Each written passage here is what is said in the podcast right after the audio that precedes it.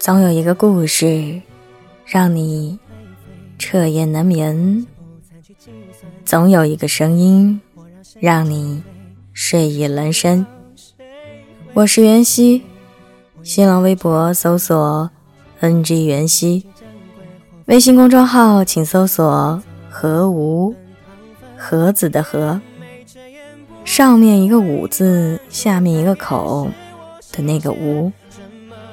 今晚要分享的文章来自小北。想要生活不委屈，要付出多少努力呢？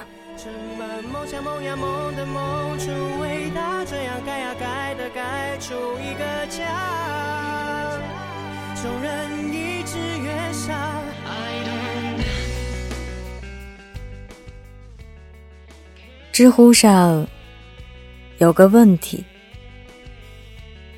对一个人最高的评价是什么？有个最高赞的回答直击心灵。他说：“很多溢美之词，比如勤奋上进、礼貌得体、优雅大方等，都是人身上最好的特质。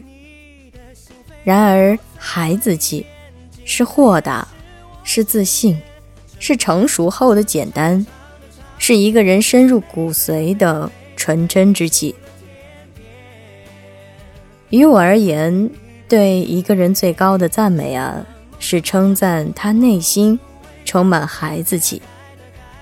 说到孩子气，一下子就想到黄渤和雷佳音，这两个人都幽默风趣，时至今日，在纷繁复杂的娱乐圈。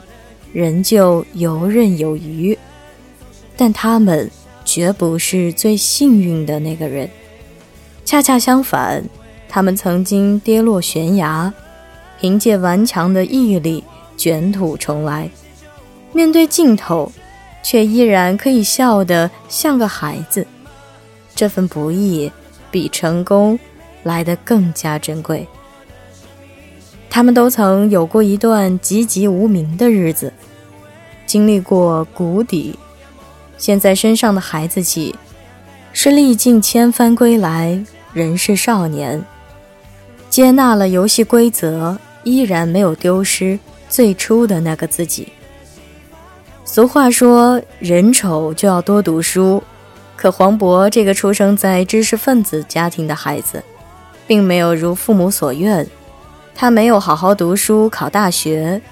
而是中学时代就捯饬音乐，中专毕业就南下广州追寻音乐梦想，之后从广州回青岛，又从青岛只身一人去了北京，多年闯荡受尽凌辱，到头来在很多人眼里也只是个笑话。直到后来，导演管虎要拍电影，走吧上车。在演员高虎的极力推荐下，才让黄渤来试镜。幸好这一试之下，事儿成了。就这样，黄渤开始了在影视圈的发展，奋战三年，终于得偿所愿。直到二零零六年，迎来宁浩执导的《疯狂的石头》，他一跃成为红遍大江南北的谐星。成名后的黄渤。在各种场合经历过各种恶意的嘲笑、善意的搞笑，而他都能谈笑风生、应对自如。众人为他的高情商拍案叫绝的同时，也被他身上的孩子气深深吸引。有一次，黄渤在机场遇到一个特别热情的粉丝，粉丝见到黄渤就扑上来，连声说：“哎呀，我特别喜欢你拍的电影。”黄渤笑眯眯地问他最喜欢哪一部，粉丝说《天下无贼》，于是两个人兴高采烈地一直聊到飞机起飞。临别时，那位粉丝请黄渤在自己的 T 恤上签名，黄渤笔走龙蛇签下“王宝强”三个大字。在一次节目中，小 S 吐槽黄渤长得很特殊，黄渤笑着回应说。一开始长得还蛮婉约的，后来就开始抽象了。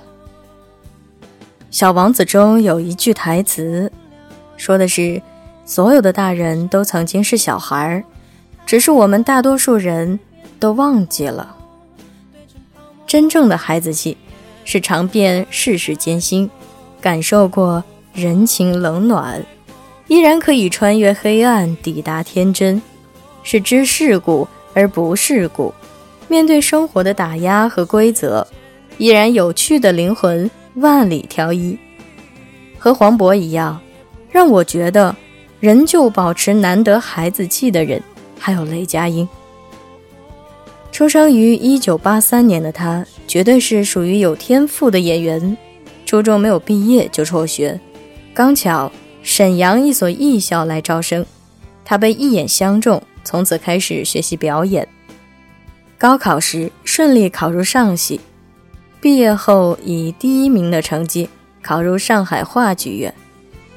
然而出道很多年，演过很多片子，但一直偏红人不红。就连佟丽娅都说，雷佳音真的挺背的。直到演完了《白鹿原》之后，《我的前半生》热播，那个大家熟悉的前夫哥雷佳音终于火了，入围白玉兰奖最佳男主角，微博粉丝千万，经常上热搜。他在《长安十二时辰》中的表演更是口碑炸裂。其中一段吃戏，他将一个大汉放浪不羁的吃相演绎的生动有趣，又被观众亲切地誉为长安美食文化最佳代言人。他没有一点明星架子，勇于自黑，坚持自我，活得真诚热烈，纯粹就是个没心没肺的憨直孩子。从黄渤和雷佳音身上，我们看到了成长最好的样子。宫崎骏说：“岁月永远年轻，我们慢慢老去。你会发现，童心未泯是一件值得骄傲的事情。成长是一笔交易，我们都在用朴素的童真与未经人事的洁白交换长大的勇气。我们慢慢长大，一点点丢掉自己的孩子气，慢慢成熟。”开始懂得厉害，开始老于世故，步入成年的我们不再关注花草树木，所思所想只有房子、车子、票子，早已失去身为孩子时的灵气与敏锐。很多人都想重新变回没心没肺的孩子，却因为放不下、看不开。最终变成了患得患失的大人。木心说：“爱孩子，尤爱孩子气的成人。成年以后的孩子气是抛却计较得失，对生命持续的丰富与更新，是对生活的热爱，是豁达、自信、成熟后的简单。充满孩子气的成年人，希望你们永远不要弄丢自己的那颗。”赤子之心，对世界依然充满好奇，用孩童的视角捕捉那些容易被他人忽略的小确幸，保持纯真自然，给灰暗的世界增添上一抹亮色的勇者。愿我们在这喧嚣的时代，都保留一点孩子气，虽洞悉世事，仍童心未泯。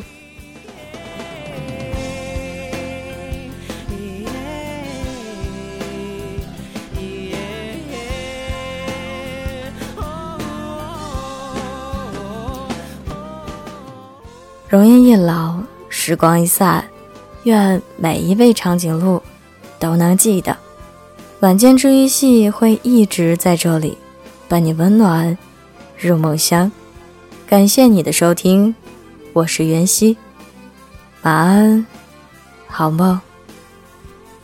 喜欢我的声音，不要忘记点击关注哦。